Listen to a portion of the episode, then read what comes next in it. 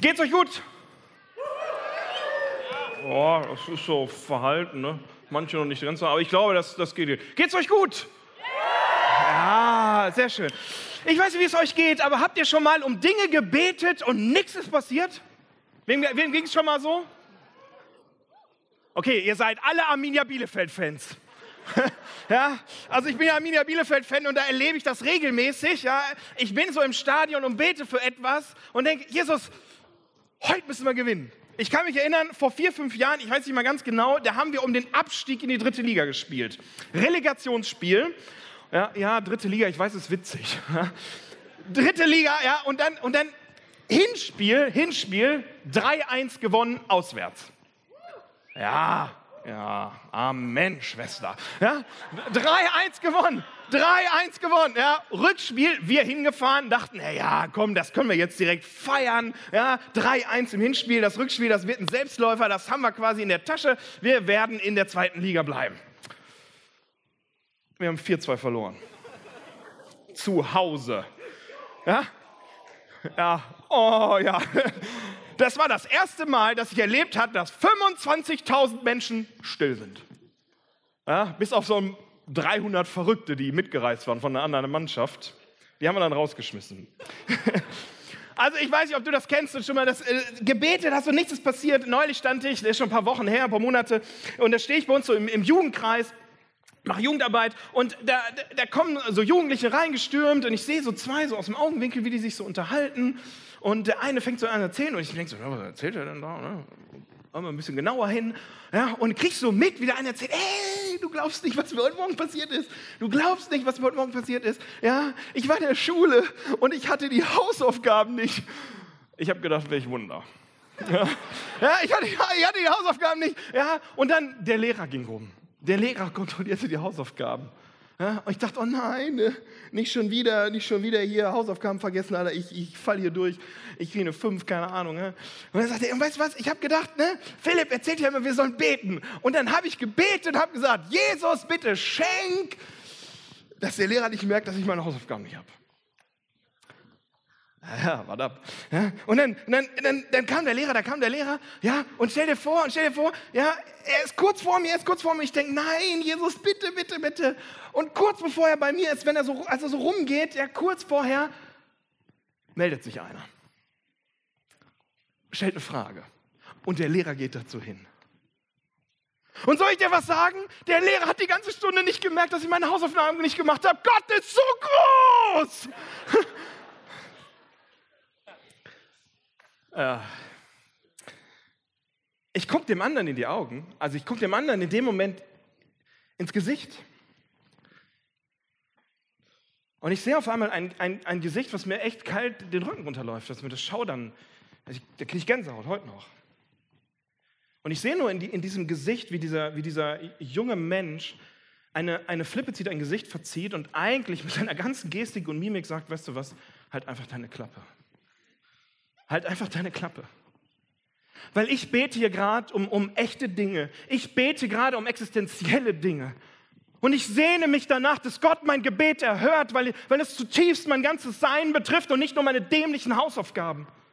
Und ich weiß, was gerade bei ihm zu Hause, ich weiß, was bei ihm abgeht und ich weiß, dass er dafür betet, dass seine Eltern sich nicht trennen, weil er riesige Angst davor hat, weil zu Hause einfach nur noch Chaos herrscht und die Familie auseinanderbricht und es macht ihn fertig, es macht ihn kaputt und es ist ein riesiges Chaos in seinem Leben und er betet dafür.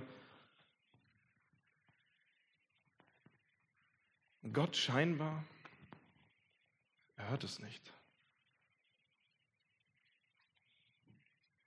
Ich weiß nicht, ob es dir so geht.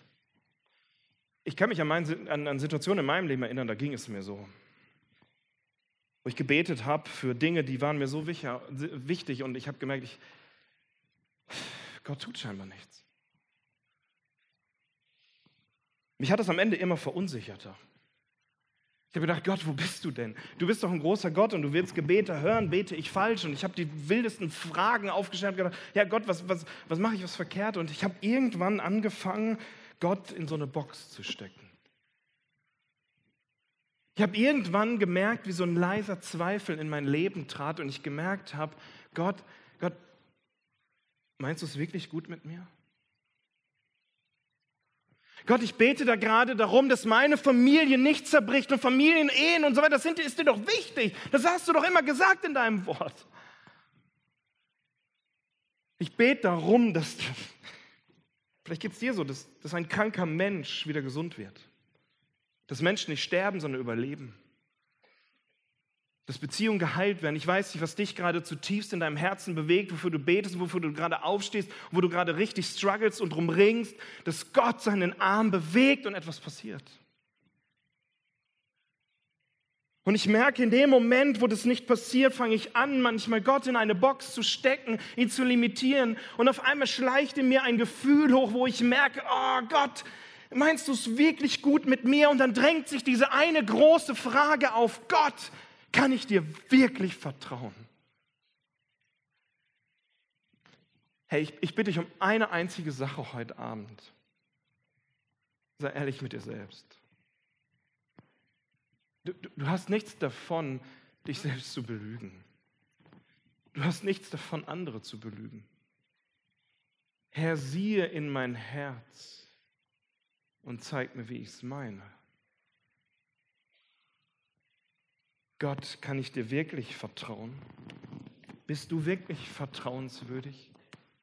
Wirklich in der, in der Tiefe meines Herzens? Ich meine nicht so oberflächlich, ja, du glaubst an Gott und du bist mit Gott unterwegs, alles easy. Kann ich dir wirklich vertrauen? Oder gibt es da nicht Punkte in meinem Herzen, wo ich eigentlich verunsichert bin? Es gibt eine Geschichte in der Bibel von einem Mann, die ich dir heute Abend erzählen will. Dem ging es ganz genauso. Denn weil ich das heute Morgen schon sagte, er war all in für Jesus. Ein richtiger Typ, richtige Type. Und dieser Mann kommt in eine, eine Lebenssituation auf einmal völlig unverhofft, nicht vorhersehbar. Er klatscht in diese Lebenssituation hinein, er stellt alles auf den Kopf und er hat am Ende genau diese eine große Frage. Jesus, kann ich dir wirklich vertrauen? Bist du wirklich der, der du vorgibst zu sein? Um diese Geschichte so ein bisschen zu erzählen, brauche ich jetzt mal ein paar Freiwillige. Ich brauche hier oben auf der Bühne, oh, jetzt werden schon manche nervös. Ich brauche hier vorne auf der Bühne drei starke Männer. Okay, haben wir hier nicht. Nein, nein. Also drei starke, ja, ja, ja, guck mal. Oh, Ultimate Fight Night, ne? Ja, komm her, hoch, komm her. Noch einer und noch einer. Jawohl, mal. Oh. Komm, du auch noch? Nicht, nicht mal. Wenn ich jetzt hier hochspringen würde, ich würde ich würd hinfallen, ganz ehrlich.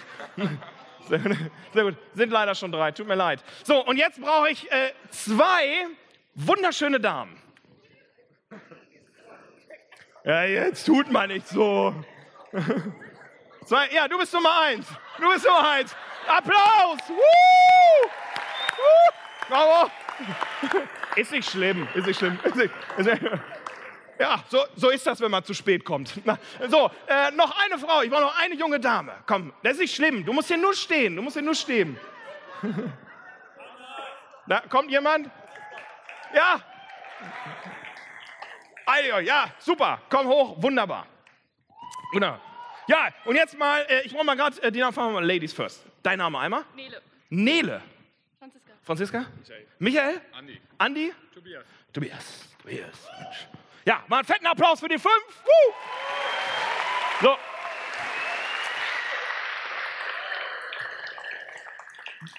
Die Geschichte handelt von drei Brüdern. Drei Brüdern. Da gibt es als erstes den Herodes, du musst das jetzt so vor deine Brust halten. Okay? Kriegst du hin, ne? Herodes Archilaus. Herodes Archilaus, ja, stämmiger, gut aussehender Mann, richtig kräftig, ja, ebenso wie, passt schon. So, dann ähm, Herodes Antipas. Du bist mal Herodes Antipas. Ja, und dann gibt es noch einen, äh, der dritten im Bunde, der ist mir sehr sympathisch, nämlich der Herodes Philippus. Die äh, drei sind Brüder, wobei man der Vollständigkeit halber sagen muss, Philippus ist nur ein Halbbruder von den beiden und die drei haben dafür natürlich einen, einen äh, was habe ich gesagt? ist egal. Also ist, der Vater von den dreien ist Herodes der Große. Ja? Und dann gibt es natürlich eine wunderschöne junge Dame. Und das ist Herodias. Das bist du. Und dann äh, gibt es noch eine, in diesem ganzen Familienclan noch eine äh, wunderbare Dame. Jetzt dürft ihr mal raten, wie sie heißen wird, nämlich He... Nee, Salome. Ganz genau. So, die gibt es. Jetzt ich mal gerade schauen, nicht, dass ich euch Quatsch erzähle. So, jetzt ist es aber so, ähm, Herodes, äh, der Herodes der Große stirbt und unter euch drei Brüdern wird nun, das damalige Israel wird nun aufgeteilt. Ne? Herodes der Große ab ins Grab und es ist so, Herodes Archelaus, das bist du, bekommt, was wir heute als Judäa kennen. Ja, das ganze Gebiet bekommst du quasi geerbt, läuft bei dir. Ja, nimmst du. Wunderbar. Der zweite Antipas, der bekommt ganz Galiläa. Äh, bekommen, bekommt er. Und Herodes Philippus kriegt nichts. Ja, jetzt warte ab, warte ab. Warte ab. Aber, aber, der bekommt zwar nichts, aber Philippus, komm mal einen Schritt nach vorne, komm mal einen Schritt nach vorne, ich beiß nicht, keine Angst. So, Philippus hatte eine wunderschöne Frau, nämlich Herodias. So, ja. ja äh, Nummern werden später ausgetauscht, ja. So. Und die beiden, und die beiden haben natürlich eine wunderbare Tochter, nämlich Salome. so. Ich kann es nicht ändern, ist so. So, Herodes Archelaus, in Wirklichkeit, du bist ein guter Herrscher, aber ziemlich langweilig. Die Geschichte endet eigentlich jetzt hier schon mit dir und du darfst wieder abgehen. Tut mir leid. Vielen Dank, einmal Applaus für ihn.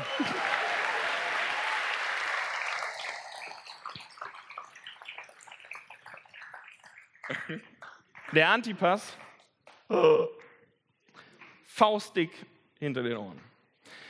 Da ist er nun König und sagt sich, naja, ich habe ja ganz schön viel Arbeit, ich muss das alles hier regieren und so weiter. Ich mache mal Urlaub und reist zu seinem Bruder Philippus. Er besucht ihn. Er reist zu Philippus und er hat es natürlich faustdick hinter den Ohren. Ein richtiger Schlawiner, wird meine Mutter sagen. Ja, richtiger Schlawiner. Was macht er? Er spannt, und jetzt musst, du mal, jetzt musst du da gleich mal so rübergehen, ja, er spannt dem Philippus die Herodias aus. Oh. ja, spannt dem Philippus die Herodias aus und zu meinem Überfluss, er nimmt die beiden direkt mit, er haut mit den beiden ab. Also ihr dreimal ganz schön von der Bühne so. Ja, er nimmt die, ja, rechts, links. Ihr, ihr seid, ja, genau. Das ist unfair, Mann. Ja, ist richtig unfair. Und Philippus bleibt allein zurück. Und sein eigener Bruder spannt ihm seine Frau aus und seine Tochter. Vielen Dank für euch fünf. Schilder dürft ihr behalten.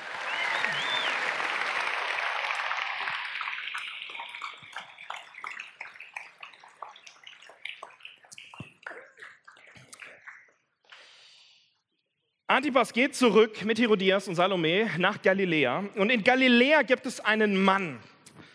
Und dieser Mann heißt Johannes der Täufer. Und er bekommt diese gesamte Geschichte mit und hat ein Riesenproblem damit. Er ist nämlich frommer Jude. Er ist der, ihr müsst euch vorstellen, ein ganzer Mann. Ja, der hat so, der hat so, ähm, wie soll ich sagen, der lebt von Heuschrecken und Honig, hat Felle, ist mit Fellen bekleidet ich würde sagen, Chuck Norris kann gegen Johannes den Täufer einpacken. Ja?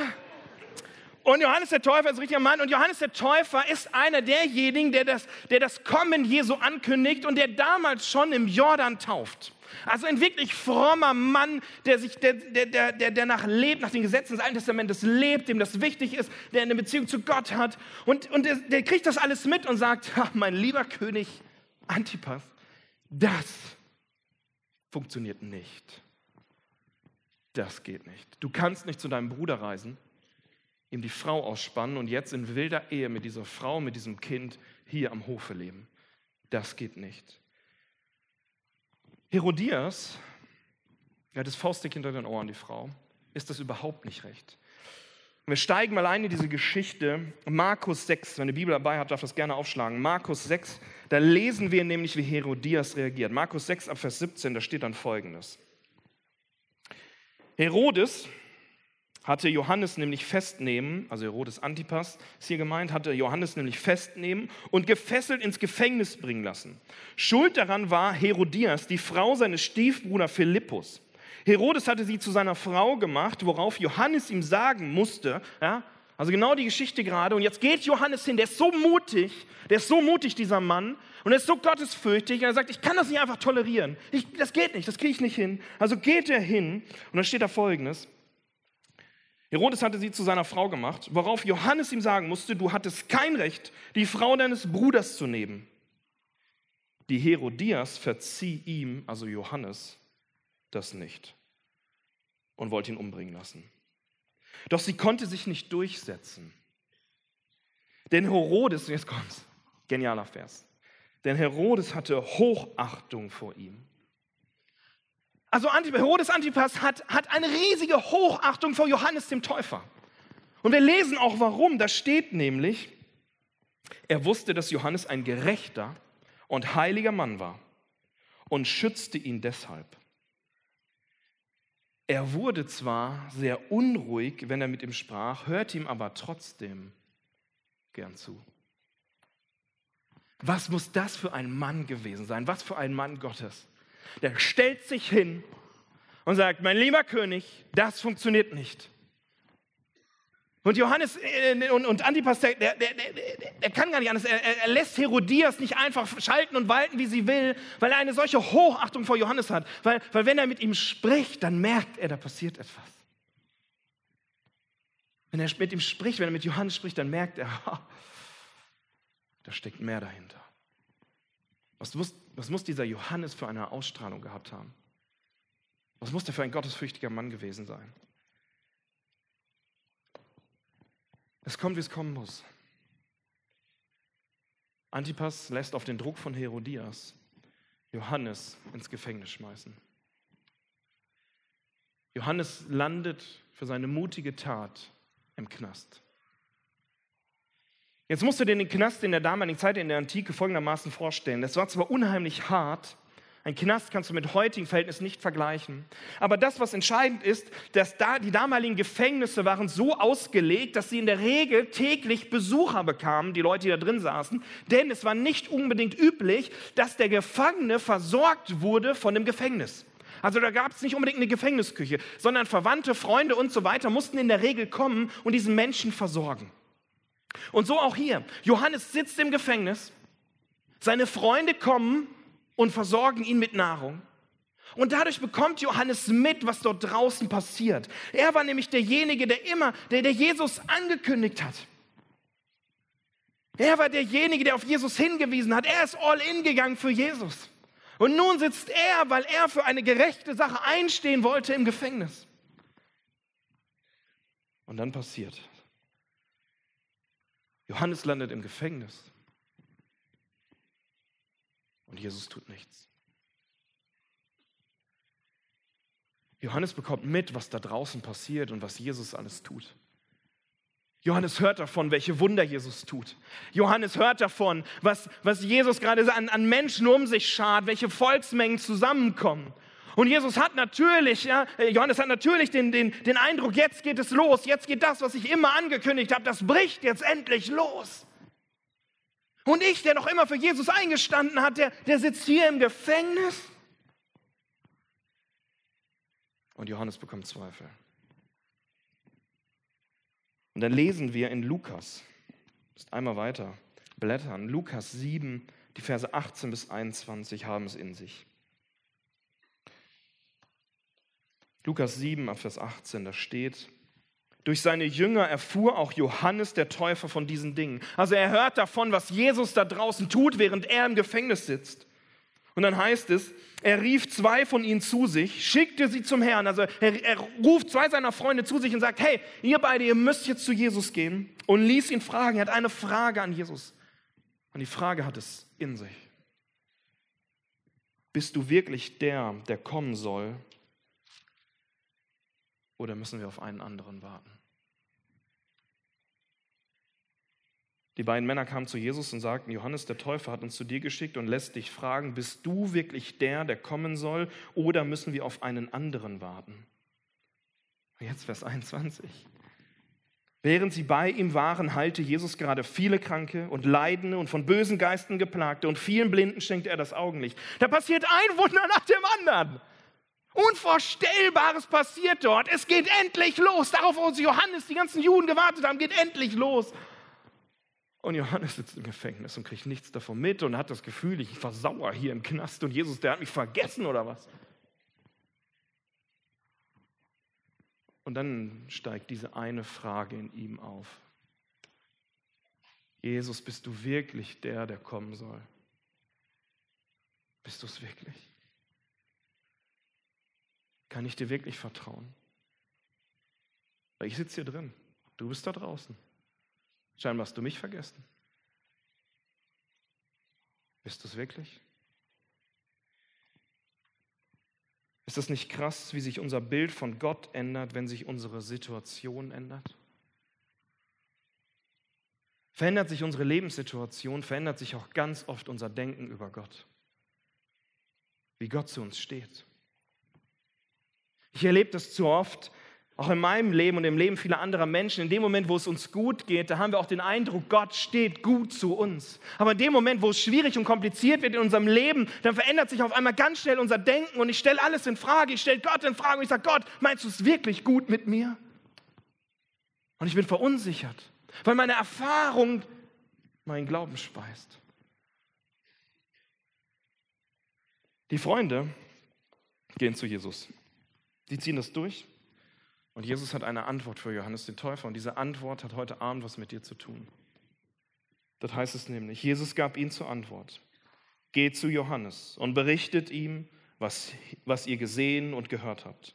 Blinde sehen, Lahme gehen, Aussätzige werden rein, Taube hören, Tote werden auferweckt, arm wird die gute Botschaft verkündigt und glücklich ist der zu nennen, der nicht an mir irre wird. Also mitgelesen?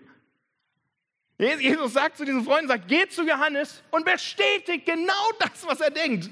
Geht zu ihm hin und sagt, genau das passiert. Es hat begonnen. Das Reich Gottes nimmt sein, seine Fahrt auf. Es beginnt. Es geht los.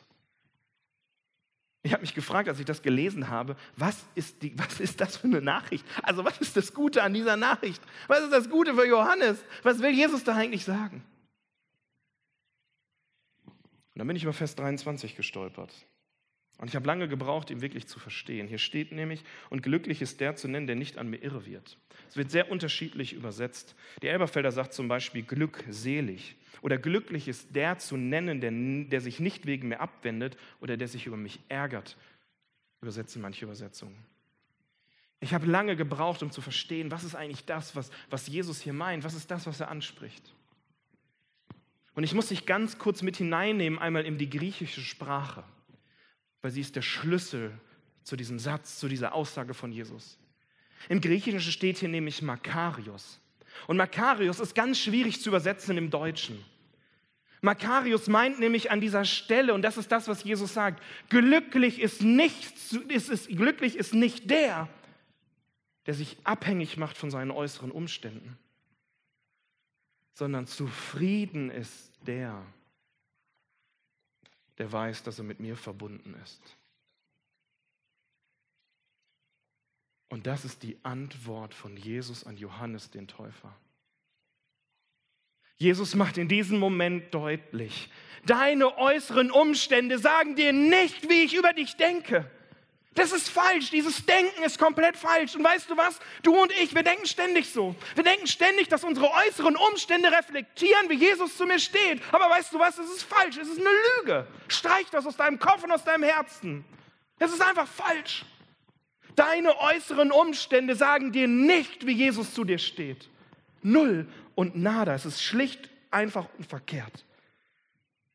Denn Gott, wenn Gott nicht so handelt, wie wir uns das vorstellen, dann, dann glauben wir, dass die Situation reflektiert, wie sehr wir Gott vertrauen können. Und Jesus sagt genau in, dieses, in diese Denkweise hinein, nein, das ist falsch, das ist komplett verkehrt. Weil wenn du wissen willst, wenn du wissen willst, wie ich wirklich zu dir stehe, dann schau nicht auf deine Umstände, dann schau nicht auf deine Lebenssituation, weil sie erzählen dir jeden Tag was Neues und was anderes. Wenn du wirklich wissen willst, ob du mir vertrauen kannst, ob du wirklich wissen, wenn du wirklich wissen willst, ob ich dich liebe, wenn, ich, wenn du wirklich wissen willst, wie ich zu dir stehe, dann schau aufs Kreuz.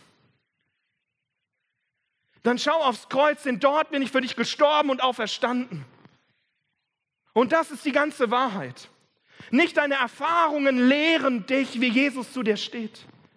Nicht deine Erfahrungen lehren dich, ob Jesus es gut mit dir meint, sondern das Kreuz und das Wort Gottes sagt dir, dass Jesus dich liebt, dass du ihm vertrauen kannst und dass er am Kreuz für dich gestorben und auch verstanden ist. Und nichts anderes. Nichts anderes.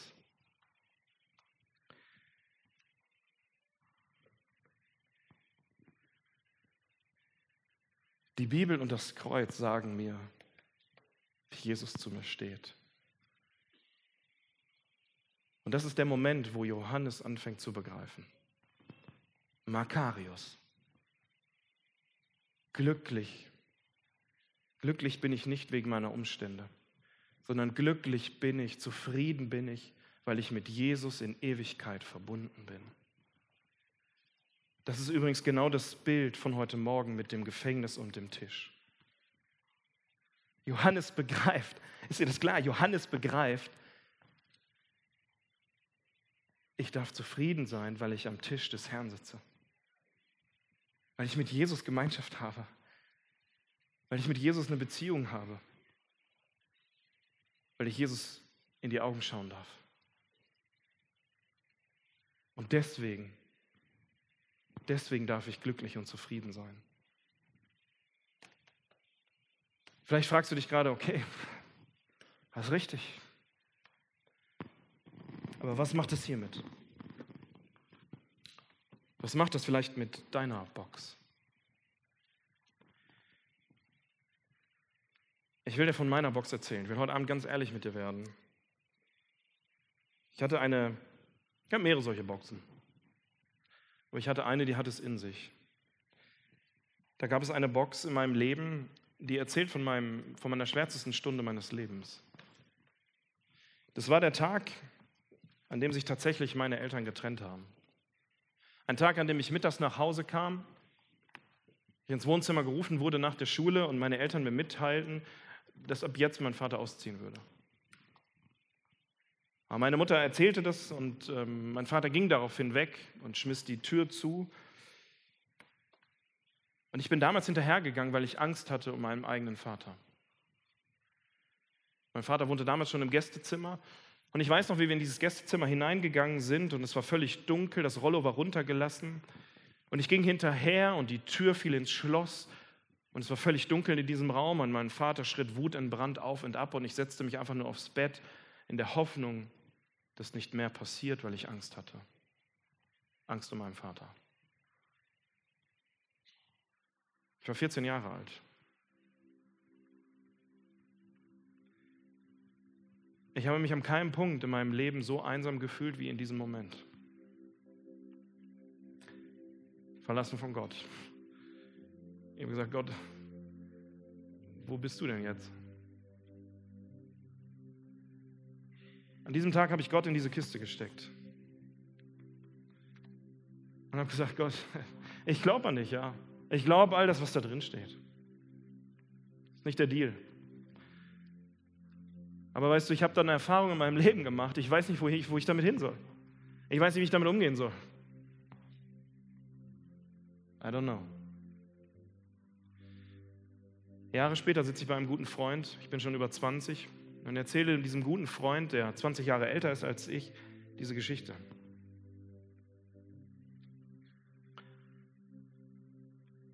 Und er stellt mir eine Frage und sagt, Philipp, hast du jemals, hast du jemals Jesus gefragt, wo er an diesem Tag war? nee, habe ich nicht. Er schaut mich an und sagt, willst du es ihn fragen? Wollen wir beten? Oh, wir haben eben das Lied, ne? Be brave gesungen, sei mutig. Es hat mich in diesem Moment so viel Mut gekostet, über, diesen, über dieses Ding drüber zu springen und diese Frage Jesus zu stellen, weil ich Angst hatte, wieder enttäuscht zu werden. Aber wir haben gemeinsam gebetet an diesem Tag, sind dort auf die Knie gegangen und ich habe Jesus gesagt, Jesus, wo warst du in diesem Moment? Und in diesem Moment habe ich, habe ich ein, ein Wunder erlebt, ein wirkliches Wunder. Das ist Wahnsinn. In diesem Moment geht wie in meinem inneren Auge auf einmal ein Film los und ich sehe mich als 14-Jähriger in diesem Zimmer sitzen, auf diesem Bett sitzen. Es ist komplett schwarz, es ist dunkel und es ist, es ist das Sinnbild dafür, wie ich mich damals gefühlt habe und die Box, in die ich Gott hineingesteckt habe.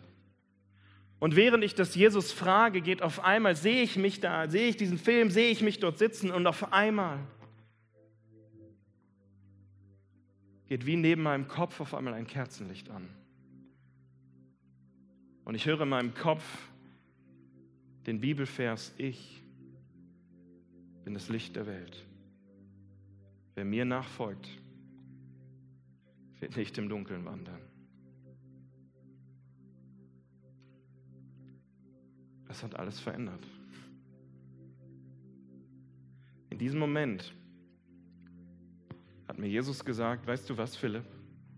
Weißt du was? Deine schwärzeste Stunde deines Lebens ist nicht einfach an dir vorübergegangen, aber ich war mittendrin dabei. Sie ist passiert, ja, aber ich war da. Ich, Jesus, war, war mit da. Du warst nicht allein. Es hat an diesem Tag diese Box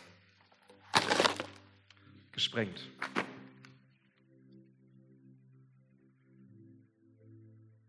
Wünsche dir das heute Abend, dass wenn du hier sitzt und du hast, ihr habt alle eine solche kleine Streichholzschachtel, die habe ich euch extra mitgebracht, extra verteilen lassen, hast du auf deinem Platz, die darfst du jetzt mal gerade nehmen.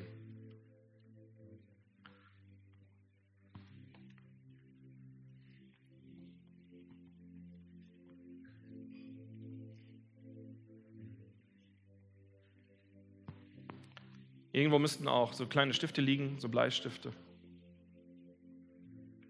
Weißt du, und vielleicht merkst du gerade an dir und merkst, wie der Heilige Geist gerade an dir arbeitet und wie auf einmal du merkst, okay, ja, es gibt auch solch eine Box in meinem Leben.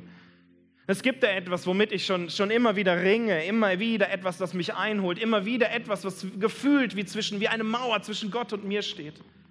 Eine große Frage, ein Verlust, den ich nicht einordnen kann, eine Frage, mit der ich nicht umgehen kann, einen Zweifel, von dem ich nicht weiß, wohin damit. Eine Lebenserfahrung, die, die quasi meinen Glauben fast erdrückt, so wie bei mir vielleicht. Eine Sünde, mit der du vielleicht immer und immer und immer wieder kämpfst. Selbstzweifel, Selbsthass, Hochmut, was auch immer. Aber wo du weißt, es ist, wie, es ist wie diese Box in meinem Leben. Es ist wie bei Johannes dem Täufer, wo ich mich frage, Jesus, kann ich dir wirklich vertrauen? Wenn ich ehrlich werde, wenn ich ganz ehrlich werde, merke ich, Jesus, Jesus wirklich? Und wenn du merkst, dass es diese Box in deinem Leben gibt, wenn es dieses Thema, diese eine Sache in deinem Leben gibt,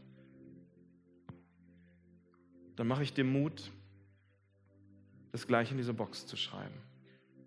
Einfach ein symbolischer Akt.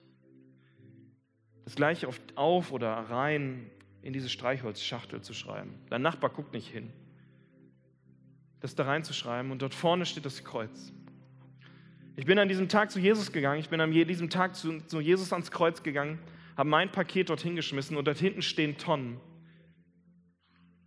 Und du kannst gleich, während wir die nächsten Lieder singen, aufstehen mit deinem kleinen Paket, mit deiner kleinen Box, dorthin gehen. Und bevor du sie in diese Tonne schmeißt, gibst du es Jesus ans Kreuz. Diese eine Frage. Diese eine Sache, diese eine Sünde. Weißt du, um was es heute Abend geht? Es geht um Loslassen. Weißt du warum? Weil ich, weil ich dir wünsche, dass diese Box nicht dein Leben bestimmt, weil diese Box wird irgendwann dein Leben bestimmen. Aber das soll sie nicht. Das ist wie draußen diese, dieses Ding, wo man hinten angeschnallt wird und vorwärts rennt und das Gummiband zieht einen wieder zurück. Genau so kann eine solche Box, solch eine Wirkung hat solch eine Box. Und ich will dir heute Abend sagen, sei mutig, so wie wir das eben gesungen haben, sei mutig.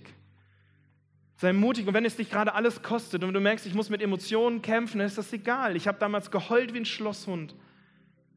Und dann geh dort vorne zu diesem Kreuz und bevor du diese Box nimmst und in die Tonnen flackst, gibst du sie an Jesus ab im Gebet. Sprichst ein Gebet. Und wenn du sagst, das kann ich nicht alleine, dort vorne stehen wunderbare Menschen, das Welcome-Team, die werden mit dir beten. Du kannst dorthin gehen und sagen, hey, ich brauche jetzt gerade dein Gebet, weil alleine schaffe ich das nicht. Alleine ist mir das zu groß. Und dann legst du das Jesus hin. Und dann schmeißt du es in die Tonne. Symbolisch ans Kreuz. Und ich verspreche dir, dass Jesus in deinem Leben handeln wird. Wie immer er das tun wird, ich weiß es nicht. Vieles in meinem Leben ist prozesshaft, dauert manchmal Jahre. Manches sind Wunder, so wie ich das, was ich euch eben erzählt habe, und es ist auf einmal da. Jesus hat unterschiedlichste Wege, um zum Ziel zu kommen, auch mit dir. Aber ich wünsche mir von ganzem Herzen, dass du heute Abend loslassen kannst. Dass du loslassen kannst und aus deinem Gefängnis herauszutreten an den Tisch des Herrn. An den Tisch von Jesus. Jesus in die Augen schauen kannst und Jesus da. Da ist der Mist. Ich gebe es dir. Weil ich kann da nicht mit umgehen. Das wünsche ich dir. Jesus, ich danke dir für all diese Menschen. Jesus, ich danke dir, dass wir wissen dürfen, dass wir dir vertrauen dürfen. Weil das sagt uns dein Wort und das sagt uns dein Tod und deine Auferstehung. Das sagt uns das Kreuz. Und Jesus, nicht unsere Umstände, nicht unsere Lebenssituation bestimmen das, ob wir dir vertrauen können, ob du uns liebst und wie du zu uns stehst, sondern wir dürfen wissen, dass du uns liebst. Wir dürfen wissen, dass wir dir vertrauen dürfen. Wir, wissen, wir dürfen wissen, dass du es gut mit uns meinst. Weil uns das dein Wort sagt und weil uns das das Kreuz lehrt. Und Jesus, ich möchte für all die bitten, die, die hier gerade sitzen und denen es genauso geht, dass sie spüren, ich habe hab diese Box. Ich möchte beten für sie, dass sie den Mut finden, diese Box an dich abzugeben, in diese Tonne zu werfen, mit ihren großen Fragen, Herausforderungen des Lebens und auch Lebenserfahrungen, die manchmal so schwer sind einzuordnen, zu dir zu kommen, sie dir zu Füßen zu legen und zu sagen, Jesus, hier, nimm es. Weil es soll mich nicht binden. Soll mich nicht binden in meinem Leben, sondern ich will loslassen. Ich will es loslassen, ich will es abgeben an dich, Jesus. Ich bete, dass du den Mut dazu schenkst während der nächsten Lieder Jesus genau das zu tun. Ich danke dir für die Geschichte von Johannes. Ich danke dir, dass wir dir vertrauen dürfen. Amen.